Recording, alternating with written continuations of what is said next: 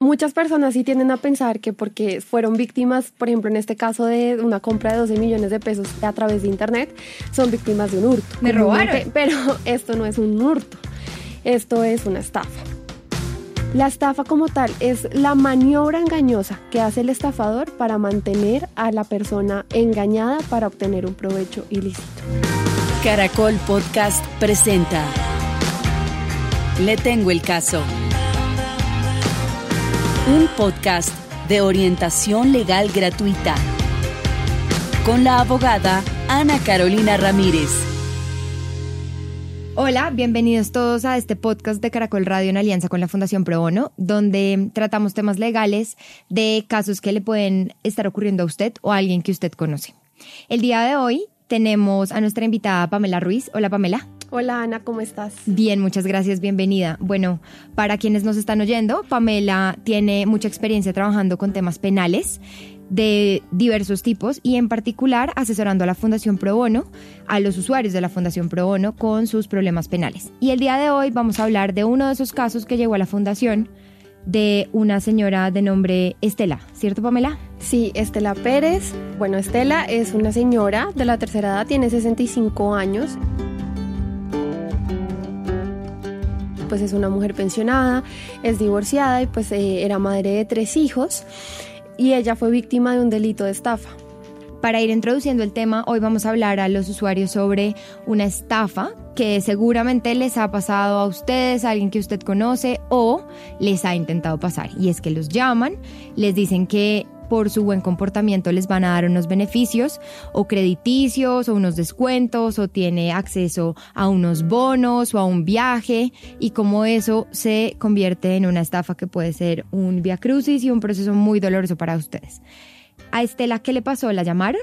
Estela efectivamente sí recibió una llamada a su teléfono celular. Le dijeron que era parte de su entidad bancaria que ella llevaba como toda la vida siendo muy buena usuaria y que la llamaban como para felicitarla por su buen comportamiento crediticio y que debido a ese buen comportamiento le querían hacer como un aumento de cupo en su tarjeta de crédito. Obviamente pues ella no le vio ningún inconveniente, además porque en el momento en que la llamaron ella sintió que sabían muchos de sus datos personales, como por ejemplo su número de cédula, su celular, su dirección, sabían muchos de sus datos personales que en principio una persona, si no era el banco, no debía conocer. Ella... Claro, le hicieron sentir confianza. Exacto. Ella en esa confianza que sintió, comenzó muy tranquila en la conversación y esta niña le ofreció este aumento de cupo y ella accedió a tener este aumento de cupo en su tarjeta de crédito. El caso es que la niña, la supuesta asesora de la entidad financiera, le dice que ella tiene que programar una visita a su casa para entregarle un nuevo plástico. Cosa que de entrada ya es un poco rara. Ninguna entidad bancaria hoy en el año 2020 hace visitas para otorgar un incremento en la tasa de un crédito, de un cupo en una tarjeta de crédito, sobre todo si te están llamando por tu buen comportamiento. Si te están llamando por tu buen comportamiento, pues simplemente te incrementan el cupo. Exacto, o sea, cuando es un incremento de cupos, sencillamente es un proceso inmediato y se te ve, pues se te ve el reporte en tu tarjeta de crédito, a diferencia de cuando uno solicita una nueva tarjeta de crédito, que ahí sí se programa una visita que normalmente no la hace el banco directamente, sino que los bancos tienen como empresas de mensajería que lo que hacen es que llevan a una persona y destapan el nuevo plástico y no le piden a uno ni entregar uno el plástico que tenía antiguo, ni que lo destruya al frente de ellos, no, sencillamente le entregan a uno el nuevo plástico y uno firma y da por recibido ese plástico. En este caso, a Estela le dijeron que tenían que hacerle una visita domiciliaria, que tenían que programar una visita a su casa para entregarle el nuevo plástico por este aumento de cupo. Ella en su ingenuidad aceptó, la señora se dirigió al domicilio de Estela, ella la recibió en su casa, cosa que también es muy peligroso porque está recibiendo pues una persona que pues no conoce y no hace parte de una entidad financiera. Sí, no recibir personas extrañas en la casa si uno está solo, invitar al vecino o pedirle a un familiar que nos acompañe, ese tipo de recomendaciones prudentes para no recibir visitas en la casa de personas que no conocemos, mucho menos cuando nos contactaron inicialmente por teléfono. Exacto, entonces aún así la señora va a la casa de Estela, efectivamente le entrega un nuevo plástico, se lo destapa, o sea, hace todo el proceso como si en realidad ella fuera una funcionaria del banco. Le entrega el plástico, supuestamente la entidad bancaria, la pone a firmar con firma, con huella, documentos. Súper bien montado. Documentos que claramente son falsos, no hacen parte de la entidad bancaria. Y lo único que pasa es que en el momento en que ella está firmando esos documentos, la señora le dice que tiene que traer su plástico antiguo que lo tiene que hacer por temas de seguridad, que tiene que traer su plástico verdadero, tiene que llevarlo donde ella está y en ese momento... O sea, eso que es contrario a todas las recomendaciones que nos hacen los bancos. Exacto. Todos los bancos en las campañas de prevención financiera lo primero que dicen es, si usted va a cambiar de plástico, rompa el anterior, no tiene por qué devolverlo, no entregue los datos de su plástico, no le entregue el plástico a nadie, no le dicte los números, no entregue el código de, de verificación, porque el plástico se lo entregan solamente al titular y el banco no necesita que se lo devuelvan. Exacto, y ya coge, la enreda en ese momento, obtiene la información de la tarjeta original, o sea, la verdadera. El caso es que le entrega supuesto un nuevo plástico y le dice que lo puede ir a activar o llamar o ir a activarlo en las próximas 24 horas. La señora se va de la casa y pues la señora... ¿En las próximas 24 horas o dentro de 24 horas? No, dentro de las 24 horas. O sea, que en ese momento... le puede hacer el, el, proceso de activación. Ok.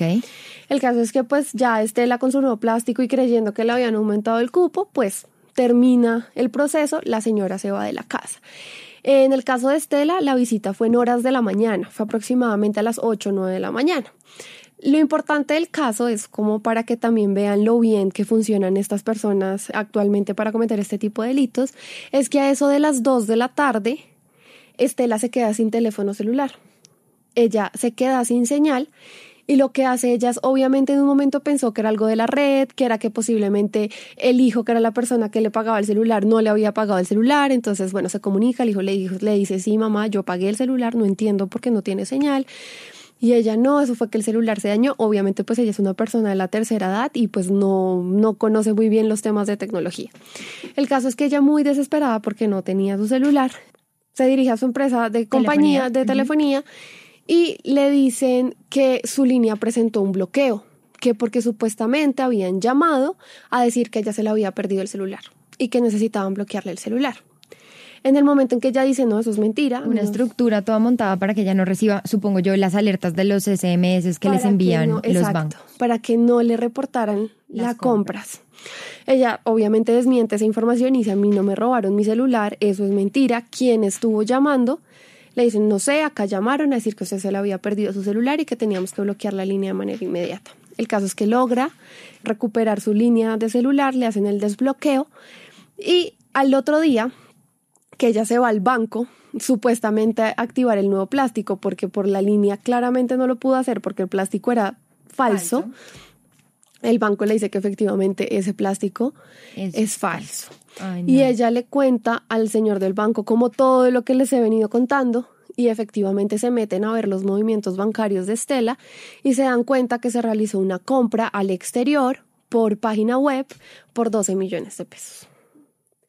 Entonces, pues en ese momento, pues ella se da cuenta que pues fue víctima de un montón de engaños, de un montón de artimañas y de cosas que hicieron que pues ella cayera en esta... ¿De cuánto fue la compra? De 12 millones de pesos. Y Estela es pensionada, ¿verdad? Estela es pensionada y lo que ella me cuenta a mí es que siempre tuvo una excelente vida crediticia, o sea, ella es una mujer que pues no tenía un buen puesto, siempre ha tenido el mejor crédito del mundo, nunca ha tenido moras, de verdad como que es una persona que tiene un excelente comportamiento bancario, también eso fue lo que le hizo pensar a ella que efectivamente pues sí le podían haber incrementado su cupo porque pues ya. Sí era cierto que ella era muy juiciosa y siempre había tenido excelente comportamiento bancario.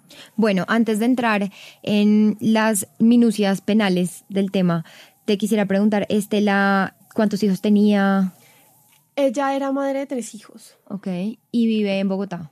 Ella es de Bogotá. Ok, entonces Estela, una señora de 65 años con tres hijos ya mayores de edad. Todos son mayores de edad. Y que es pensionada, pues bueno, es víctima de una estafa muy bien montada donde le hacen un cambio de su plástico original por un plástico falso. Exactamente. Ok, bueno, y entonces que uno se encuentra con el banco, está en el banco y le dicen que tiene una compra de 12 millones de pesos o le llega un mensaje de texto diciéndole que acaban de hacer una compra de 12 millones de pesos y ahí qué puede hacer uno. Lo primero, pues, es decirle al banco que esa compra, pues, no la hizo uno. Entonces, el banco lo que hace es inmediatamente bloquea la tarjeta, para que pues no se vayan a realizar más compras. Y después de ese bloqueo de la tarjeta, pues le preguntan a la persona que si uno desea otro nuevo plástico y ellos ya se encargan de hacer la entrega del nuevo plástico.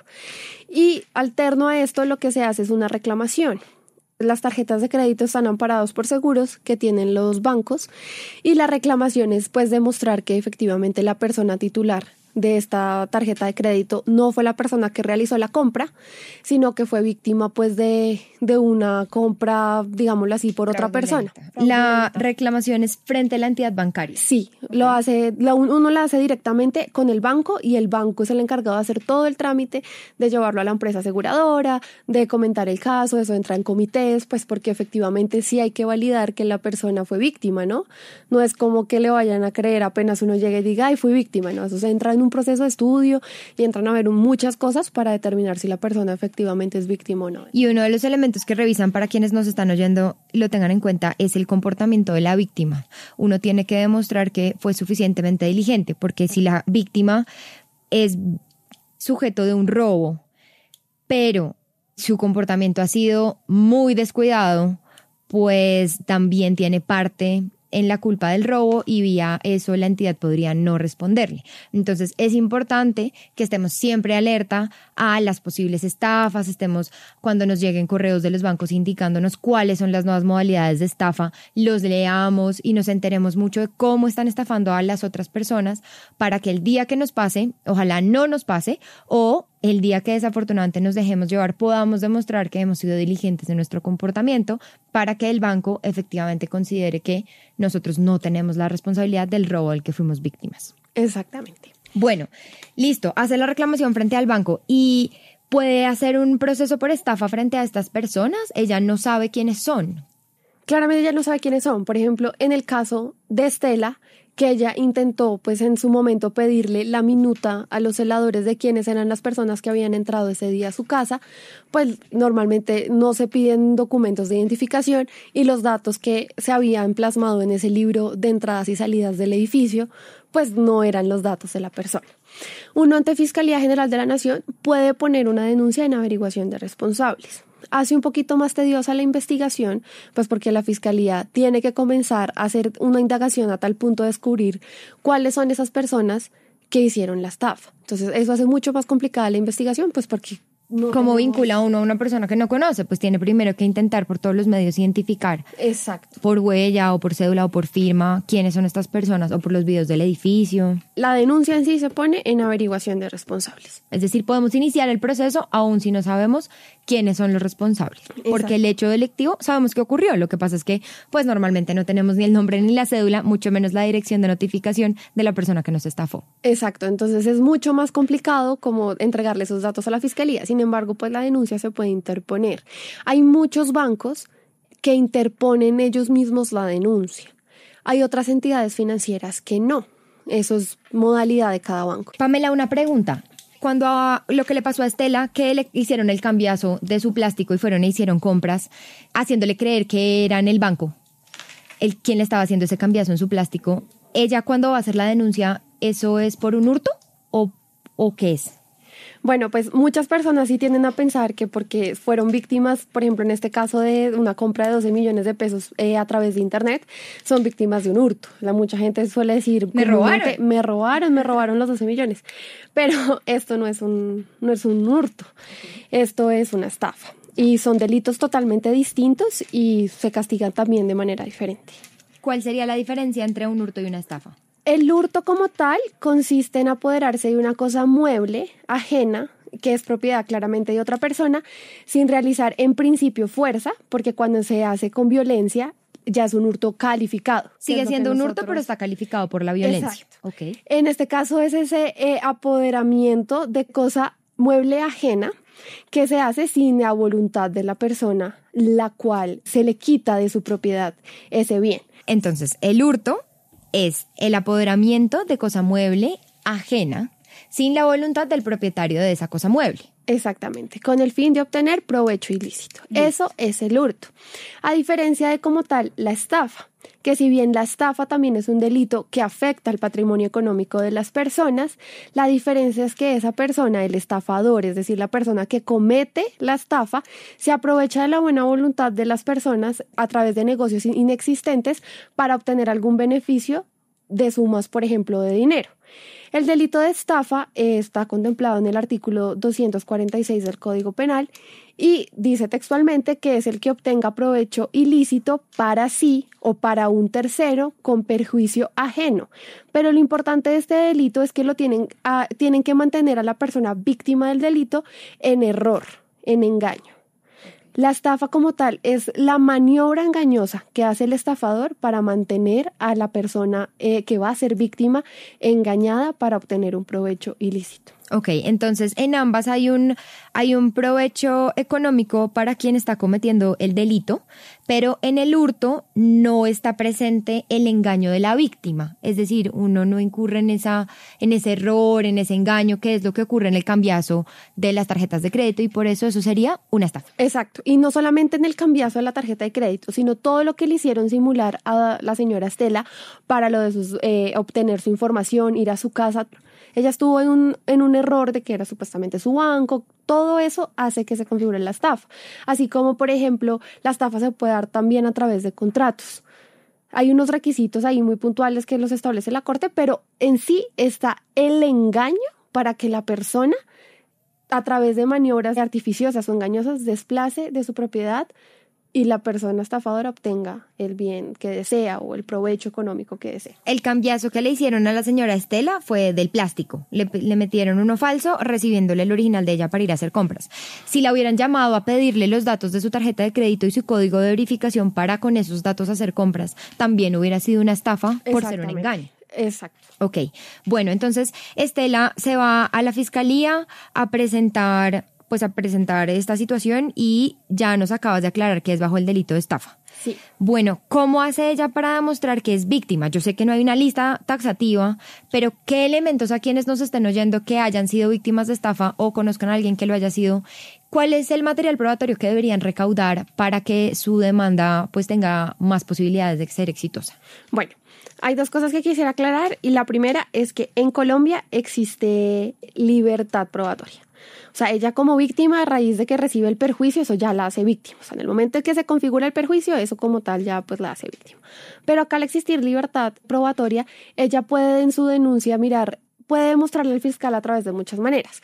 Por ejemplo, uno, el hecho de poner la denuncia ya sé que se habrá una investigación. Dos, puede adjuntar la reclamación ante el banco. En el caso de Estela, ¿qué se le recomendó a ella? Adjuntar la minuta de, de, su portería en el lugar donde ella vive. Se le recomendó a ella eh, solicitarle... Minuta de la portería porque ellos entraron hasta su casa fingiendo que eran el banco, se sentaron en su sala y le hicieron el cambiazo. Obviamente esos datos que reposan en ese libro pues no serán ciertos, pero es una forma de demostrar que hubo un ingreso de una persona al apartamento y a la torre donde reside la señora. Para demostrar los hechos. Se le pidió el favor a la empresa de seguridad que vigila el condominio donde vive Estela que no fuera a borrar los videos en los cuales esta, se registró la entrada de esta señora para que en el momento en que la fiscalía desee recaudar ese material probatorio pues se encuentre dentro de la empresa de seguridad. Y ahí es muy importante que le advirtamos a los oyentes que Muchas veces las o casi todas las empresas de seguridad tienen por protocolo eliminar los videos para liberar espacio en sus computadores después de 15, 20 días, un mes. Cada empresa tiene sus propios protocolos y por ende si usted está en esta situación y necesita un video, aun si no lo ha podido aportar a la fiscalía, no lo han citado como víctima o el proceso todavía no está en ese punto probatorio, es importante que usted se dirija inmediatamente a las entidades y solicite esas pruebas antes de que se desaparezcan. Exacto, que por lo menos hagan una copia de seguridad de ese día para que en el momento en que llegue la fiscalía a solicitarla, pues esté la copia del video. También se le recomendó la sábana de llamadas que solicitara su entidad de comunicaciones, la sábana de llamadas para ver cuáles eran los números entrantes y salientes de la última semana, porque todo esto pasó en una semana. O sea, ya la llamaron, ella cayó en la estafa y a los dos días le estaban programando la visita domiciliaria. Y también se le recomendó hacerle un derecho de petición a Claro para que, eh, digámoslo así, supieran cuál fue el número de teléfono que solicitó el bloqueo de su celular, que porque supuestamente le habían hurtado su teléfono y pues esto era falso. Ahí es importante aclararle a las personas que nos oyen que las entidades de telefonía cuando se usan números para cometer delitos, es decir, el número desde el cual llamaron a la señora Estela para estafarla, las empresas de telefonía, desafortunadamente para las víctimas, tienen una obligación de protección de los datos de esos números, así se estén usando para cometer ilícitos, detalles que no entraremos a explicar en este podcast, pero aún, aunque no les puedan decir cuál es el nombre del abonado o su dirección o esa información, no se las puedan entregar la empresa de telefonía con el número y la información que la empresa de telefonía legalmente puede alcanzar a, entregar, si se avanza mucho en identificar a los responsables y sobre todo en demostrar el hecho, la existencia existencia del hecho delictivo, por ejemplo, esos números pueden estar reportados por otros usuarios para esos mismos hechos y les pueden ayudar a construir su caso como víctimas e inclusive en algunos casos a identificar a los responsables. Exacto, igual lo que tú dices es cierto. Acá en Colombia pues está protegido el derecho a la intimidad, entonces puede que no se le pueda entregar toda la información, pero lo que sí se puede hacer es en la denuncia pedirle a la fiscalía que lo solicite porque a través del acompañamiento de la Fiscalía, pues claramente ellos hacer la autoridad competente. Si ellos no lo pueden lograr a través de sus potestades como Fiscalía, sí lo pueden hacer a través de un juez de control de garantías que les facilite la posibilidad desde la autorización para pedir esos, eh, documentos. Bueno, entonces, sábana de llamadas, videos de vigilancia, minuta de portería. Listo. Listo, Pamela. Entonces, bueno, ¿qué otros documentos probatorios le recomendaron? Básicamente fueron estos, instalar la denuncia, que pusiera el... Ah, también claramente que entregara el plástico. El plástico como tal, el cual pues no solamente prueba la estafa, sino eh, también, digámoslo así, es otro delito que es pues la falsedad en documento privado. Una pregunta a la persona que fue a la casa de la señora Estela a engañarla. Si Estela le hubiera solicitado, por ejemplo, que le firmara que esa es la persona que le está entregando el plástico, esas muestras de firma sí las podría aportar como, digamos, si le dice a la persona que le lleva el plástico, bueno, pues como usted es funcionario del banco, por favor, póngame una huellita o una firma acá demostrando que usted me está entregando este documento. Eso ya lo podría entregar para grafología, para grafología eventualmente. Ella en su denuncia puede decir que le aporta como material probatorio a la fiscalía ese recibido por parte de la supuesta funcionario del, del banco con la huella y firma. Ahora, pues yo dudo que la señorita se vaya a atrever a firmarle y a ponerle la huella, más porque pues todos sabemos que la huella de cada persona es es única, o sea, no hay posibilidad que tengamos dos personas la misma huella, entonces pues eso sería un poco raro, pero en dado caso que la señora, digamos... Pero si a usted le están entregando documentos, si usted considera que es una estafa, le puede pedir a la persona que le firme el documento donde ellos certifican que le están entregando eso y ojalá, si es posible, que le entreguen una huella, porque si llega a ser una estafa, esos elementos le permiten identificar a los responsables del delito del que usted está siendo del víctima. Exacto. Bueno, entonces ella empieza el proceso como víctima ¿Y, y qué sigue? Bueno, pues sigue una indagación donde pues la fiscalía tendrá que pues tendrá que revisar el caso, tendrá que revisar los elementos que se aportaron, tendrá que ver cuáles documentos hacen falta para que a través de órdenes a policía judicial con CTI los pueda recaudar o si es el caso, pues se dirija ante el juez de control de garantías para que autorice la recolección de otro tipo de documentos que sean necesarios. Okay. Con base en esta indagación que haga la fiscalía, la Fiscalía procederá a determinar si efectivamente hay, digámoslo así, suficiente material probatorio como para realizar pues una imputación de cargos o si por el contrario se debe archivar este proceso porque, digamos, siempre fue imposible encontrar a la persona.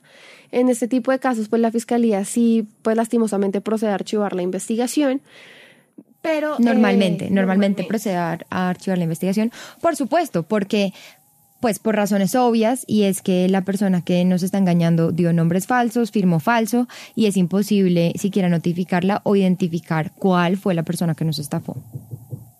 Exactamente. Entonces, en este sentido, pues la fiscalía sí procedería pues a archivar o si es el caso y no sé, puede pasar muchas veces que si se encuentran más víctimas y la, la, fiscalía logra hacer una investigación muy juiciosa y determina que estas son las personas que están haciendo ese tipo de, de maniobras de estafas, entonces pues procede a una imputación.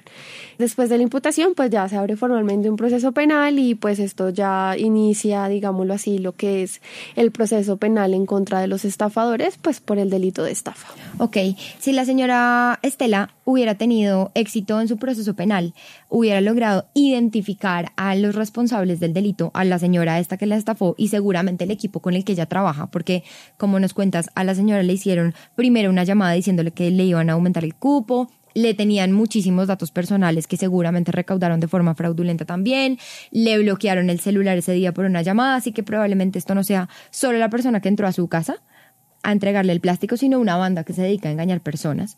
Si la señora Estela hubiera logrado identificar a la estafadora y o a su equipo de trabajo, ¿cuál es la multa a la que se enfrentan estas personas que eventualmente llegan a declarar responsables de un delito de estafa? Si a una persona la condenan como estafadora, ¿a qué multas o sanciones se enfrenta?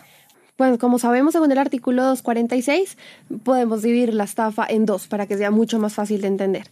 Una que es cuando es menor a 10 salarios mínimos legales mensuales vigentes y otra cuando es mayor, es decir, que supera los 10 salarios mínimos legales mensuales vigentes. En el caso en que sea menor, que para año 2020 más o menos esos 10 salarios equivalen a 9 millones de pesos, para quienes nos están oyendo. En el caso en que la estafa sea por un valor inferior a 9 millones de pesos, más o menos, ¿Cuál es la sanción? La pena de prisión es de 16 meses a 36 meses y se tiene contemplada una multa de hasta 15 salarios mínimos legales mensuales vigentes. Ok, 16 meses, estoy haciendo aquí el cálculo, es por lo menos año y cuatro meses en la cárcel o como máximo tres años en la cárcel. Es un montón de tiempo para haberse robado 9 millones de pesos. ¿Y qué pasa si se roban más, como en el caso de Estela, que se robaron 12 millones de pesos? En el caso de Estela, que pues supera los 10 salarios mínimos, la persona que cometió la estafa tendrá que estar en prisión de 32 meses a 144 meses y la multa estará de 66.66 a 1.500 salarios mínimos legales mensuales vigentes. O sea que una estafa que exceda los 10 salarios mínimos puede tener una pena de cárcel de hasta 12 años. Hasta 12 años, que son 142 meses. Es muchísimo. Es muchísimo. Y eso, pues que en este caso Estela no, digámoslo así, no, no se contempla ninguna circunstancia de agravación punitiva. Ok. Porque en este caso la pena sería el mínimo. En el caso se aumenta de 64 a 144 meses. Ok, o sea, en el caso de Estela, que es una estafa normal, digamos, La sin, del ningún- 246, sin porque no se ninguna- encuentra agravación sin ninguna causal de agravación, los delincuentes se enfrentan a dos años y medio de cárcel. Exacto. ¿Y una multa de cuánto? En este caso, pues como ya en el caso de Estela, digámoslo así, superó esos 10 salarios mínimos legales mensuales vigentes, las multas están de 66.66 a 1.500 salarios mínimos legales mensuales vigentes. Muchísimo. Pues veo que la sanción es grave, porque aun si son estafas por montos pequeños, la sanción de cárcel es de por lo menos año y medio o inclusive de 12 años en prisión. Eso es muchísimo tiempo. Una persona, Pamela, que se haya comprobado que es responsable de uno de estos delitos o que haya cometido estos delitos y esté enfrentando un juicio por haber sido quien estafó a la señora Estela o a cualquier otra persona en, la modalidad de estafa, ¿qué puede hacer? Entendemos que hay unos beneficios por eh, aceptar los cargos. Sí, pues digámoslo así, que la justicia, pues en virtud de premiarle a la persona el hecho de aceptar cargos y de evitar también lo que es un desgaste de un proceso, sí hay unos beneficios por esa aceptación de cargos. Básicamente, para resumirlo, tenemos dos en el ordenamiento. Uno, que es un allanamiento, que es cuando se le dice al juez, sí, efectivamente yo cometí el delito, y se puede aceptar dentro de las tres audiencias, que es la imputación, la audiencia preparatoria o el juicio oral. También está la otra posibilidad y es que eh, si la persona definitivamente considera que es la culpable del delito y que ya no quiere someterse a un juicio, puede hacer un preacuerdo con la fiscalía y en virtud de la negociación será el juez el que apruebe o no esa negociación que se hizo con la fiscalía por el preacuerdo. Ok, o sea que si una persona es responsable, sí tiene unos beneficios por haber aceptado cargos desde el comienzo y, o más bien, por haber aceptado su responsabilidad en los hechos desde el comienzo en las modalidades que nos estás explicando. Exacto, eso se le, se le reconoce a la persona en el momento en que acepta. ¿Y el beneficio para el responsable del delito o para el culpable en qué se traduce en reducción de la pena? En principio sí es reducción de la pena, también se puede mirar la posibilidad de que se le deje abierto eh, la posibilidad de un subrogado penal. Que pueda tener acceso a una domiciliaria. Que pueda tener un acceso a una domiciliaria, una libertad condicional, pero principalmente es una disminución en la pena a la cual hubiera podido ser castigado en juicio. Ok. Bueno, pues Pamela, muchas gracias. ¿Algo más que consideres que es importante que las personas que nos estén oyendo sean en calidad de víctimas o que estén involucrados como presuntos responsables de un delito de estafa deban saber? Sí, yo pienso que lo principal, sobre todo para las víctimas, es que tengan en cuenta que es muy importante ser muy cuidadoso con sus datos personales y que en principio uno no tiene por qué estar dando información, ni mucho menos su cédula, su número de teléfono, su lugar de residencia a personas a los cuales le realicen llamadas, les lleguen correos electrónicos, porque esto lo que hace es hacer mucho más vulnerables los datos de las personas y que nuestros datos personales, que son los que luego permiten hacer este tipo de delitos a las personas, pues sea muchísimo más fácil poderlos recolectar. Entonces yo pienso que acá lo importante es ser muy cuidadosos y tener muchísima alerta a la hora de nosotros entregar nuestros datos personales y ser muy cuidadoso a quién le damos esa información. No se dejen engañar y desconfíen de todo. Exactamente, eso es lo mejor que se puede hacer. Bueno, Pamela, muchísimas gracias. Gracias a ti, Ana. Si le gustó este contenido, compártalo a alguien que esté en una situación igual o similar y que le pueda interesar aprender de estos temas. Si tienes dudas o preguntas, nos puedes buscar en Instagram como arroba caracolpodcast.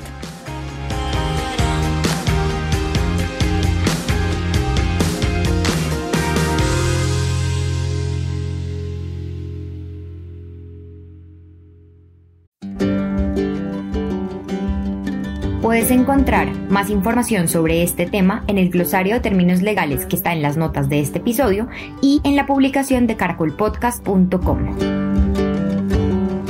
Licencia sobre este contenido. Puedes descargar nuestro podcast y compartirlo con otros, pero no estás autorizado a modificar o cortar su contenido de ninguna manera ni a utilizarlo para fines comerciales. En todo momento, Caracol y Probono deberán ser claramente identificadas como propietarias de los derechos de autor de cada capítulo. Cualquier utilización comercial del podcast, así como la adaptación del contenido, incluyendo la utilización solo de partes del mismo o traducciones, necesitará la autorización previa por escrito de Caracol y de Probono. ¿Cómo funciona el servicio legal de la Fundación? Para recibir los casos, primero realizamos un proceso de depuración respecto de criterios objetivos, tales como la necesidad económica demostrada del aplicante, que el caso sí esté dentro de las áreas de práctica de la fundación, la disponibilidad de abogados, entre otras. Después, cada caso será enviado a los abogados voluntarios, quienes deciden tomarlo o no de manera discrecional. Quisiéramos poder tomar todos los casos y consultas que recibimos, y como no queremos generarte faltas expectativas, debemos advertirte que nuestras solicitudes siempre exceden la disponibilidad de tiempo de los abogados voluntarios, y por ello existe la posibilidad de que ningún abogado tome tu caso. Si escribiste tus dudas en nuestras redes sociales o plataformas y te responden de una cuenta diferente de las oficiales de la Fundación Pro Bono o de Caracol, ten mucho cuidado. Puede ser una estafa.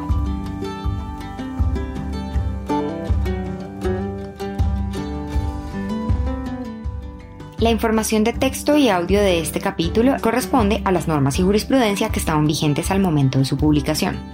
Si detectas algún error, por favor cuéntanos.